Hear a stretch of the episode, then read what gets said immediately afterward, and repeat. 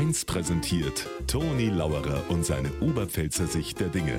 Immer werktags kurz vor 1 im Regionalprogramm für Niederbayern und die Oberpfalz auf Bayern 1. Der Einstein hat schon recht gehabt. Alles im Leben ist relativ. In der Politik erst recht. Wenn der Söder bei der Landtagswahl 42% kriegen datet, das war relativ viel. Und er war absolut happy. Bei der Wahl zum Parteichef, wenn er 42% gehabt hätte, das war relativ wenig. Da war er absolut sauer gewesen. Aber er hat ja 96% gehabt. Das war relativ viel. Und er war absolut happy. Übrigens, BMW hat in Straßkirchen 75% gehabt. War auch relativ viel. Und BMW ist absolut beruhigt.